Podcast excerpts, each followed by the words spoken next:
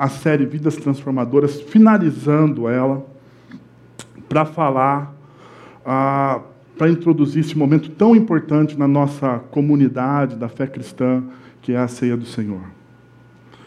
E eu queria então lembrar com vocês alguns pressupostos que a gente tem trabalhado ah, nessa série. O primeiro pressuposto é o pressuposto da, da transformação. O Evangelho transforma tudo e a todos. Nenhuma ideologia na história da humanidade é capaz de mover o homem como o Evangelho faz. Nenhuma ideologia, seja ela de direita, seja ela de esquerda, seja qual for a sua ideologia, ela é incapaz de realizar as reformas e a transformação social, cultural e pessoal que o Evangelho, quando entra na vida das pessoas, faz. Quando o Evangelho entra então na vida das pessoas, ele faz essa transformação, nós então temos a cosmovisão nossa reformada, transformada nós recebemos um novo óculos para enxergar a história, para interpretar a história. Ah, nós não olhamos mais com os nossos olhos, nem com os olhos da cultura que nos cerca, mas nós olhamos a partir de agora com os olhos do Evangelho. Ainda, nós temos, movidos pela essa cosmovisão, a missão. A missão. Homens e mulheres transformados pelo poder gracioso do Evangelho de Jesus tornam-se agentes de transformação na história, promovendo os valores do reino de Deus. Diante disso, diante desse tripé, dessa plataforma que nós construímos essa série, eu queria apresentar para vocês o tema de hoje: uma comunidade transformadora. Uma comunidade transformadora. E na última conferência que nós ah, acabamos de ter do, do CTPI, da plantação, de plantação de igrejas, o pastor Ricardo lançou uma frase que me tocou muito. Ele disse o seguinte: Antes de transformar a cultura, o evangelho precisa transformar a igreja. Antes de transformar a igreja, o evangelho precisa transformar os líderes. Antes de transformar a cultura, o evangelho precisa transformar a igreja. E antes de transformar a igreja, o evangelho precisa transformar os líderes. Eu não sei se você percebeu, existe uma responsabilidade, lógico, jogada sobre os líderes, porque nesse, nesse momento específico o pastor Ricardo falava para líderes, para mais de 1.400 líderes, mas também existe uma responsabilidade nossa enquanto igreja. Nossa enquanto igreja de também entrarmos e sermos transformados por esse evangelho. Não adianta nada a gente ah, sair daqui deste encontro sem algo que tenha nos tocado, transformado, mudado a nossa vida. Se a gente se não existe uma experiência profunda com o evangelho, e somente experiências profundas podem nos mover a uma ação. Na é verdade, somente experiências profundas, somente experiências às vezes traumáticas nos movem a uma ação. Assim, a, a gente então Olhando para algumas pessoas ah, do livro de Atos, nós olhamos para Pedro e vemos a sua coragem e ousadia, um grande líder dentro de uma comunidade. Ah, nós olhamos para Filipe, não tão com tanta visibilidade como o apóstolo Pedro, mas Filipe, um discípulo que era um multiplicador da visão, alguém apaixonado pelaquela visão, e aonde ele estava, não importando o número de pessoas, e isso é muito interessante, aonde ele estava, não importando o tamanho do projeto, ele se dedicava a falar do Evangelho. Ainda, ah, nós temos Barnabé, formação de líderes. Alguém que dedicou a sua vida a não ser a estrela do momento, mas alguém que dedicou a sua vida a promover outros, a construir a vida de outros a investir em outras pessoas, mesmo que muitas vezes o seu coração fosse partido, como disse C.S. Lewis. A única forma da gente partir o nosso coração é quando nós amamos. E quando nós amamos, certeza, as pessoas vão nos decepcionar. Mas por isso que existe gente como Barnabé, que mesmo diante de algumas decepções, ele continua investindo em pessoas, porque ele crê que o Evangelho transforma tudo e a todos. Ainda? E eu queria parar um pouco sobre essa pessoa, e é lógico, não sou maluco, a gente não vai estudar a vida do apóstolo Paulo aqui em 30 minutos. Não dá. Porque o apóstolo Paulo ele é o personagem bíblico mais falado ah, do Novo Testamento. Boa parte do Novo Testamento é escrito pelo apóstolo Paulo. Boa parte do Novo Testamento tem histórias da vida do apóstolo Paulo. Então não tem como a gente parar e estudar o apóstolo Paulo. Mas uma das coisas que o apóstolo Paulo faz com a fé cristã é a globalização do evangelho. O apóstolo Paulo, no seu tempo, no seu mundo, da sua forma, com as ferramentas que ele tinha, ele espalha o evangelho e torna o evangelho algo global para o seu mundo, para a sua época. Ele vai, ele tenta cumprir aquilo que Jesus diz ah, em Mateus 28, até os confins da terra. Ou até os confins da terra, que ele pelo menos conhecia, tinha ciência disso. Para tanto, eu queria propor a gente dar uma olhada mais especificamente em Atos capítulo 20. Para perceber da onde vinha o poder e a forma com que esses discípulos construíam comunidades transformadoras. Quais eram os elementos dessa comunidade transformadora?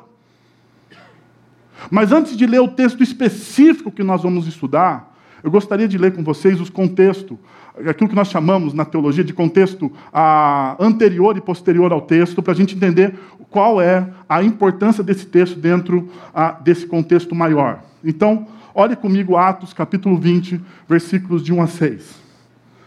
Cessado o tumulto, Paulo mandou chamar os discípulos e, depois de encorajá-los, despediu-se despediu e partiu para Macedônia. Viajou pela, por aquela região, encorajando os irmãos ah, com muitas palavras, e por fim chegou à Grécia, onde ficou três meses. Quando estava a ponto de embarcar para a Síria, os judeus fizeram uma conspiração contra ele, por isso decidiu voltar pela Macedônia. Ah, sendo acompanhado por Sópatro, filho de Pirro, de Bereia, Aristarco e Secundo, de Tessalônica, Gaio de Derbe, e, Timóteo, além de Tíquico e Trófino, na, da província da Ásia. Esses homens foram adiante e nos esperaram em Troade. Navegamos de Filipos, após a festa dos pães sem fermento, e cinco dias depois nos reunimos com os outros em Troade, onde ficamos sete dias. Perceba, é, um, é uma correria. É uma correria. Parece que o apóstolo Paulo, e até, até mesmo Lucas, escrevendo o, o, o livro de Atos, ele está meio confuso. Ele está ele tá correndo junto com o apóstolo, com o apóstolo Paulo ah, para acompanhar a sua, a, sua, a sua correria nesses dias. Então nós temos aqui, ó, só para você uma ideia, cidades nesse curto período de espaço de tempo. A Éfeso, a Macedônia e região, Grécia, a Macedônia, a, apareceu de novo, é, Filipos e Troade. Olha o percurso. Em poucos dias. Aí você pensa assim: ah, mas o apóstolo Paulo foi de avião. O apóstolo Paulo foi de carro. O apóstolo Paulo foi de ônibus. Não, nem de van. Não, não tinha o que fazer. Ele foi a, a pé, talvez um jumentinho, quem sabe, na coisa melhorzinha, um cavalinho. E veja as pessoas que estavam com ele, a sua comitiva. Só, pra, só Patro, Aristarco, Secundo, Gaio, Timóteo, Tíquico e Trófimo. A sua comitiva. Percebemos então que existe um momento de correria e de estresse. Esse é o contexto anterior. Olha comigo então o contexto posterior, 20 a partir do 13 até o 17. Quanto a nós, Fomos até o navio e embarcamos para Assos, Assos, Assos, onde iríamos receber Paulo a bordo. Assim ele tinha determinado, tendo preferido ir a pé. Detalhe, preferiu ir a pé. Né? O apóstolo Paulo era um cara que gostava de fazer exercício.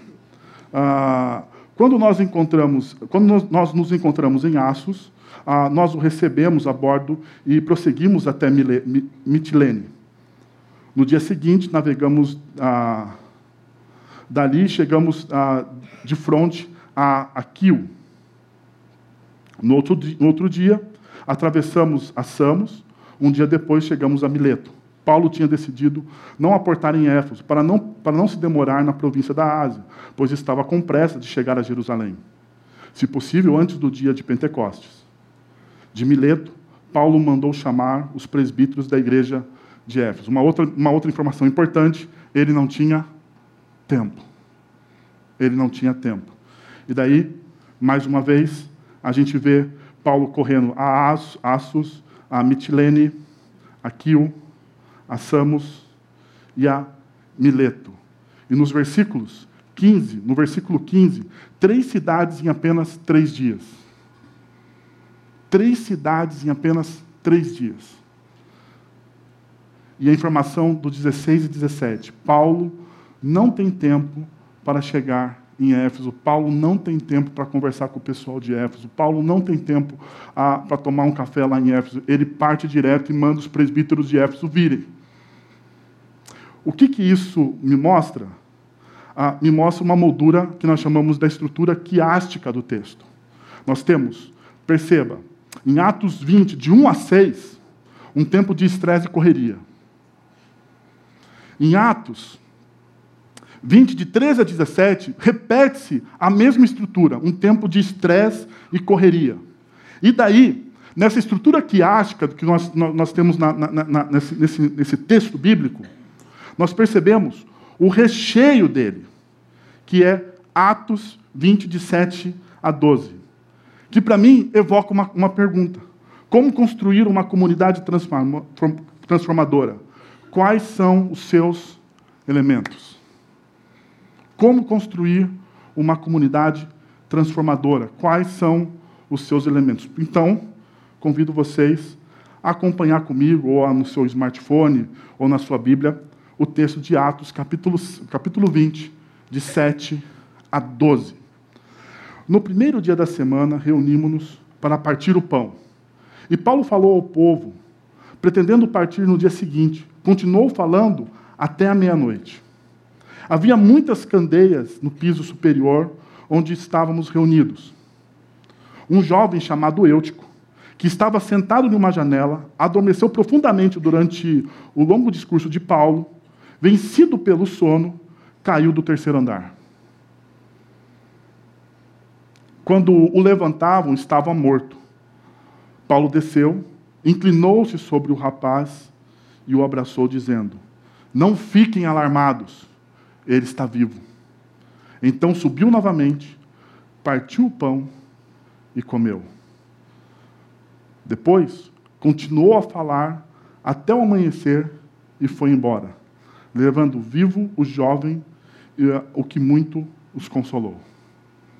Ah, quais são esses elementos? Deixa eu mostrar para vocês alguns ah, desses elementos que o texto no, nos mostra. O primeiro elemento é que uma comunidade transformadora é, primeiro, transformada pelo Evangelho. Olha o que nós acabamos de ler. No primeiro dia da semana, reunimos-nos para partir o pão e Paulo falou ao povo. Temos uma primeira intervenção do apóstolo Lucas dizendo: Paulo fez o quê? Falou ao povo pretendendo partir no dia seguinte, ou seja, ele tem um tempo limitado. Ah, talvez, se ele falasse ao povo, pretendendo partir do dia seguinte, no dia seguinte, o mais lógico seria o quê? Ele descan descansar, porque a viagem é dura. Mas o que Paulo faz? Continuou falando até a meia-noite. Daí o versículo 11 do mesmo capítulo diz: Depois continuou a falar até o amanhecer.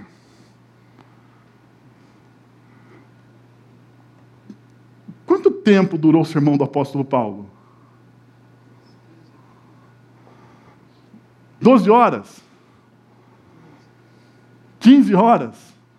Talvez, quando começa a primeira parte, aqui alguns comentaristas dizem o seguinte: ó, quando, ele, quando, quando Lucas relata, ele começou a falar ao povo, talvez seria aí por volta do entardecer, quando as pessoas já saíam do trabalho por volta ah, das seis horas da tarde quando a luz já ia terminando, o sol ia se pondo, então as pessoas deixavam os seus trabalhos. Nós percebemos que o texto nos dá uma informação de tempo, porque diz que no prédio aonde eles estavam reunidos havia muitas lamparinas acesas, então já era noite.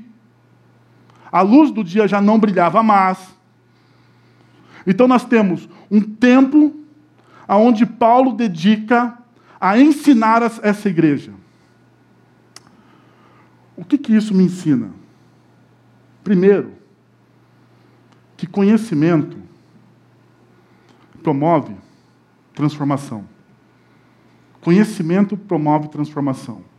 Aqueles, aquelas pessoas dessa primeira igreja, eles não tinham, eles não tinham computador, eles não tinham internet. Vocês sabem disso. Eles não tinham ah, tablets, eles não tinham papel. Mal, alguns aqui, alguns que faziam parte dessa comunidade, mal sabiam ler. Mal sabiam ler. Então a única forma que eles tinham para aprender sobre o Evangelho de Cristo Jesus era o quê? Ouvindo alguém que sabia ler, que tinha conhecimento. A tradição ainda ali, apesar da escrita, já era oral, era oral ainda. A forma de comunicação mais efetiva era o discurso. Então eles não ligavam. Eles não ligavam de ficar 15, 16, talvez até 20 horas ouvindo um cara falar a respeito do Evangelho de Cristo Jesus. Por quê? Porque conhecimento do Evangelho promove transformação. Promove transformação. Se você não conhece o Evangelho de Cristo Jesus, você não vai ser transformado. Por quê? Porque ideologias humanas não transformam ninguém. Ainda, existe paixão. Porque vamos combinar. Para você ficar ouvindo um cara, mesmo naquele tempo, a 15 horas, você tinha que ser apaixonado. E paixão, para mim, aqui, ah, tem, dois, tem dois significados: sacrifício e ação. Porque somente quando nós somos apaixonados por alguma coisa, nós colocamos o nosso conhecimento em prática. Se você não é apaixonado, você pode conhecer a coisa, você pode saber o caminho. Mas se você não for apaixonado pelo Evangelho, você não vai colocar o Evangelho em prática na sua vida. Não vai. Sabe por quê? Porque o Evangelho é radical. Porque as coisas que o Evangelho muitas vezes coloca, nos confronta, é radical. Não é, uma, não é um lugar comum. Não é uma mudança ah, leve. Perceba, anda com alguém que foi transformado pelo Evangelho, você vai perceber que a mudança é radical, que a mudança é profunda, que a forma com que a pessoa trata ah, os seus negócios, com que a forma com que a pessoa se relaciona com as outras pessoas é transformado pelo Evangelho, porque o Evangelho é uma transformação radical. Mas para você colocar algo em prática na sua vida, você tem que ter paixão. Sabe por quê? Porque paixão sem conhecimento é fanatismo. Paixão sem conhecimento é fanatismo. E conhecimento sem paixão é legalismo. Ah, e não pense você que legalismo aqui, porque a primeira coisa que a gente pensa quando ah, falamos de legalismo, nós pensamos assim: ah, legalismo, legalismo é aquele cara chato, não é? É aquele cara que quer seguir a lei, né? Que fica vendo os erros dos outros. Você pode ser um legalista da graça. Você pode negociar com o pecado. Quando você teologiza o seu pecado, você cria uma lei sua. Você cria uma lei sua. E você se torna um legalista. Porque para não ser um legalista, para não ser um legalista, eu tenho que aceitar aquilo que o Evangelho diz, não aquilo que eu acho que o Evangelho diz. E o grande problema é que muitas vezes a gente a, acha, né, acha algumas coisas que o Evangelho não diz. Não diz. Nós somos o quê? Legalistas. Da mesma forma. Com a mesma plataforma. Com a mesma plataforma. Por quê? Porque os fariseus, eles pegavam a lei de Deus e interpretavam da forma que eles achavam melhor. Eles achavam melhor. O legalismo, o legalista e o fanático, eles têm a mesma, a mesma plataforma mental. Então, eles são agressivos, eles são preconceituosos, eles são eles têm um estreitamento mental, porque eles não conseguem olhar a realidade do outro. Eles têm ódio. Perceberam? Em ambos, nós encontramos as mesmas características. Então, uma coisa pessoal que você tem que fazer na sua vida é conciliar na sua espiritualidade cristã paixão e conhecimento. Paixão e conhecimento, pessoas apaixonadas, pessoas que conhecem o Evangelho profundamente e pessoas apaixonadas pelo Evangelho vão transformar a sociedade e a cultura. Vão transformar a sociedade e a cultura. Uma segunda coisa é que uma comunidade transformadora experimenta vida e o poder de Deus. Veja comigo o que diz os versículos 9 e 10 do texto de Atos, capítulo 20. Um jovem chamado Eutico, que estava sentado numa janela, adormeceu profundamente durante o longo discurso de Paulo. Vencido pelo sono, caiu ah, do terceiro andar. Quando levaram para, quando levantaram, estava morto. Paulo desceu, inclinou-se sobre o, o rapaz e o abraçou, dizendo: Não fiquem alarmados, ele está vivo. Eu fui procurar em todos os comentários esse negócio aqui do Eutico. Porque em todo lugar eu fiquei com dó do pobre Eutico. Porque todo mundo dizia que o pobre Eutico, ele era um cara ah, displicente, ele era um cara que dormiu, e daí eu encontrei assim, não durma como Eutico na janela. Né? Ah, não seja como Eutico. E, coitado, o pobre Eutico, rapaz, foi está sendo recriminado até hoje por esse fato aqui. Por esse fato aqui. Eu fico pensando, né? Ah, bom, já falo o que eu fico pensando. Uh, mas veja comigo, uma coisa interessante que o texto diz é que ele foi vencido pelo sono. Vencido pelo sono. E eu fiquei pensando, falei, Deus, Deus, uh, o que que isso pode trazer ao meu coração? E quando eu estava orando e pensando nesse texto, veio à minha mente a palavra fraqueza. Vencido por suas fraquezas, Eutico caiu. Faz sentido? Vencido por suas fraquezas, Eutico caiu. E é interessante que o texto mesmo do apóstolo Lucas, ele não recrimina Eutico. Ele não diz assim, ah, esse Eutico, que cara maldoso, que cara sem vergonha. Sem vergonha, porque no sermão do o apóstolo Paulo, gente, é o apóstolo Paulo que está pregando aqui. Né? Poxa, é o cara. É o maior plantador de igrejas, é o cara que. É, ele é o cara, o apóstolo Paulo, conhecido como o cara. Ele estava pregando e esse eutico displicente dormiu. Não tem isso no texto. Pelo contrário, diz o seguinte: quando levantaram, estava morto. Uma tragédia. Uma tragédia. Paulo desceu, inclinou-se sobre o rapaz e o, e o abraçou. Eu acho isso fantástico. Porque eu fiquei pensando assim, nos meus pecados pessoais.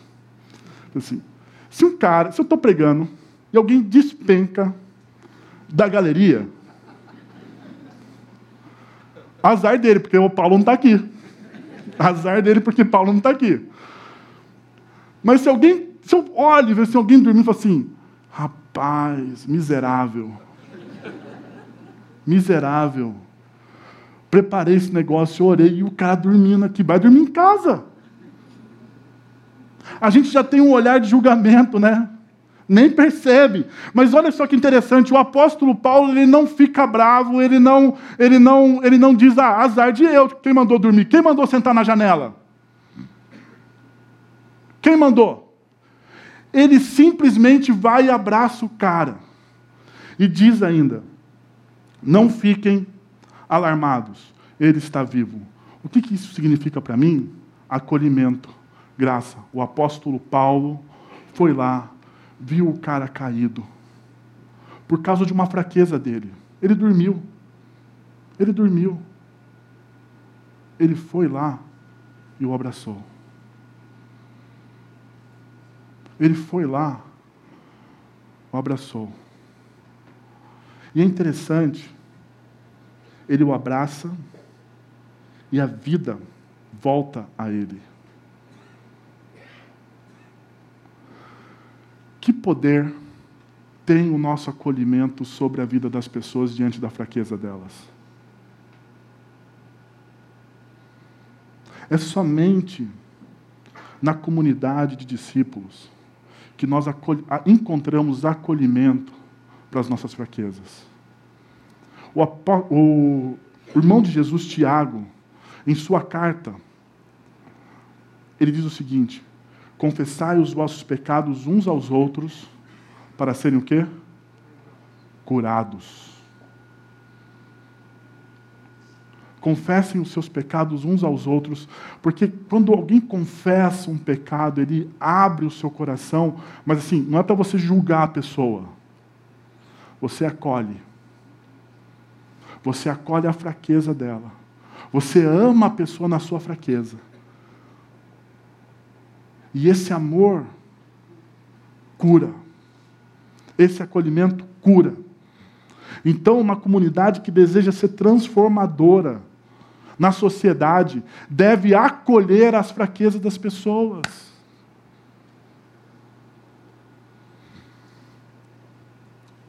Por último, compreenda a ressurreição de Cristo. Compreenda a ressurreição do Cristo. Então, subindo novamente, partiu o pão e comeu. E o Dr. Michael Gorin, ele diz o seguinte: um dos aspectos mais esquecidos na apresentação do Evangelho é a ressurreição. A gente esquece. Mas veja só o que o apóstolo Paulo diz. Ah, e se Cristo não ressuscitou, é inútil a nossa pregação. Ou seja, não dá para esquecer desse negócio, porque se não houve ressurreição, toda a nossa esperança, toda a nossa pregação é inútil. É inútil. Como também é inútil a fé você, que vocês têm. Não adianta nada. Um ponto, um pilar central é a ressurreição. Mas veja porque o próprio apóstolo Paulo diz em Efésios, capítulo 1, versículos de 19 a 20. Incomparável grandeza do seu poder para conosco, os que, os que cremos, conforme a atuação de sua poderosa força. Grife aí, ó. Poderosa força. Qual é essa poderosa força que atua nos discípulos de Cristo Jesus? Este poder ele exerceu em quem? Em Cristo. Ressuscitando-o dos mortos e fazendo-se assentar à sua direita nas regiões celestiais. O que o apóstolo Paulo está dizendo? Vem comigo agora. Imagina uma coisa. Quão grande é um poder que consegue ressuscitar alguém dos mortos?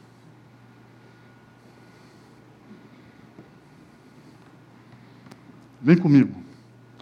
Quão grande é um poder que consegue ressuscitar alguém dos mortos? Fala para mim.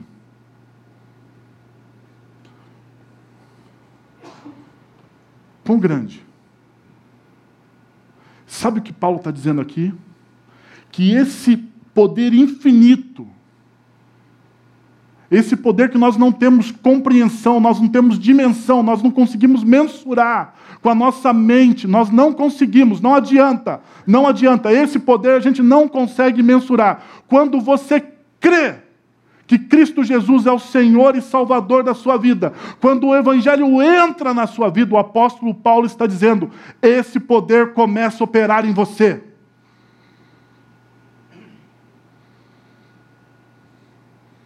Quão poder, desculpa, quão grande é esse poder.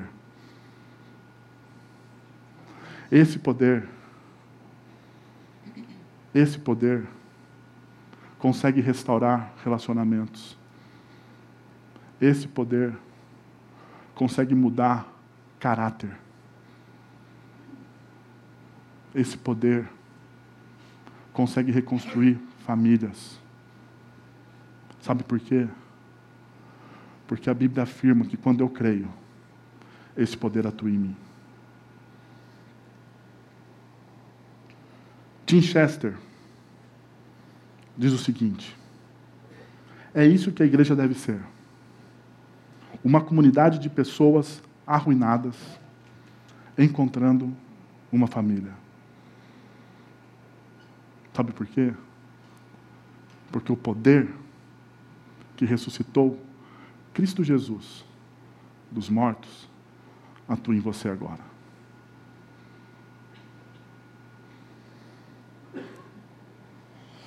para você refletir e praticar. Você tem conciliado paixão e conhecimento em sua espiritualidade cristã? Três perguntas para você pensar. Três perguntas para você pensar.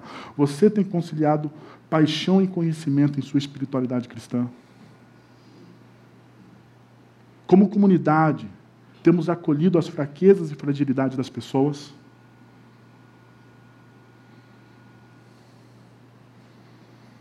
Você compreende o poder restaurador e renovador que atuou na ressurreição de Cristo? Quero convidar você a fechar os seus olhos, a abaixar sua cabeça, a pensar nessas três perguntas. Se você não consegue pensar nas três, pega uma só, uma só, e pensa nela. Fala, Deus, eu preciso experimentar desse poder. Eu preciso experimentar desse poder. Eu preciso.